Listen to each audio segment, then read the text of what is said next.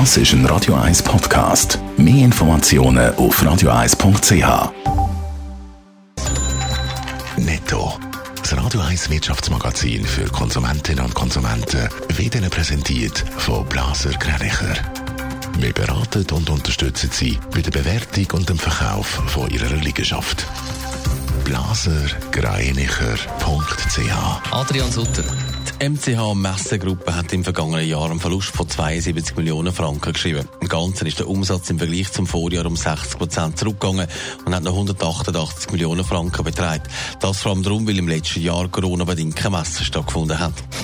Der Frachter, der im Suezkanal feststeckt, behindert einen Teil der internationalen Schifffahrt auch weiter.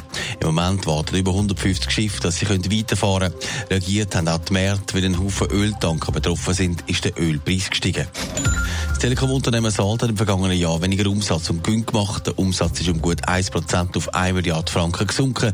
Der Betriebsgewinn ist um 3% auf 420 Millionen Franken gefallen. In der Pandemie ist Reisen im Moment jetzt nicht das, was einem der Bund anraten. Man soll doch eher ein bisschen ums Haus herum oder zumindest im Land bleiben. Und der eine oder andere will sich dann gerade eine Ferienwohnung kaufen.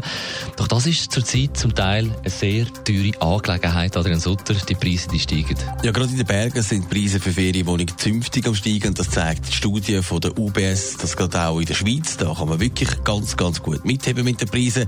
Zu den teuersten Ferienort gehört äh, Kitzbühel, aber auch das französische Courchevel, wo man pro Quadratmeter gut und gern 13.000 Franken zahlt. Am teuersten ist aber in St. Moritz der kostet Quadratmeter im Schnitt 17.000 Franken.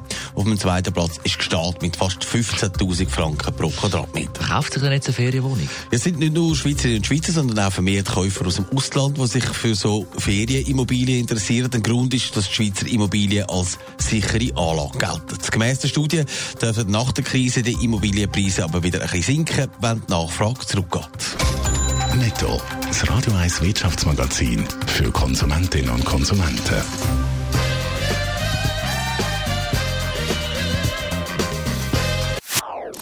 Das ist ein Radio 1 Podcast. Mehr Informationen auf radio1.ch.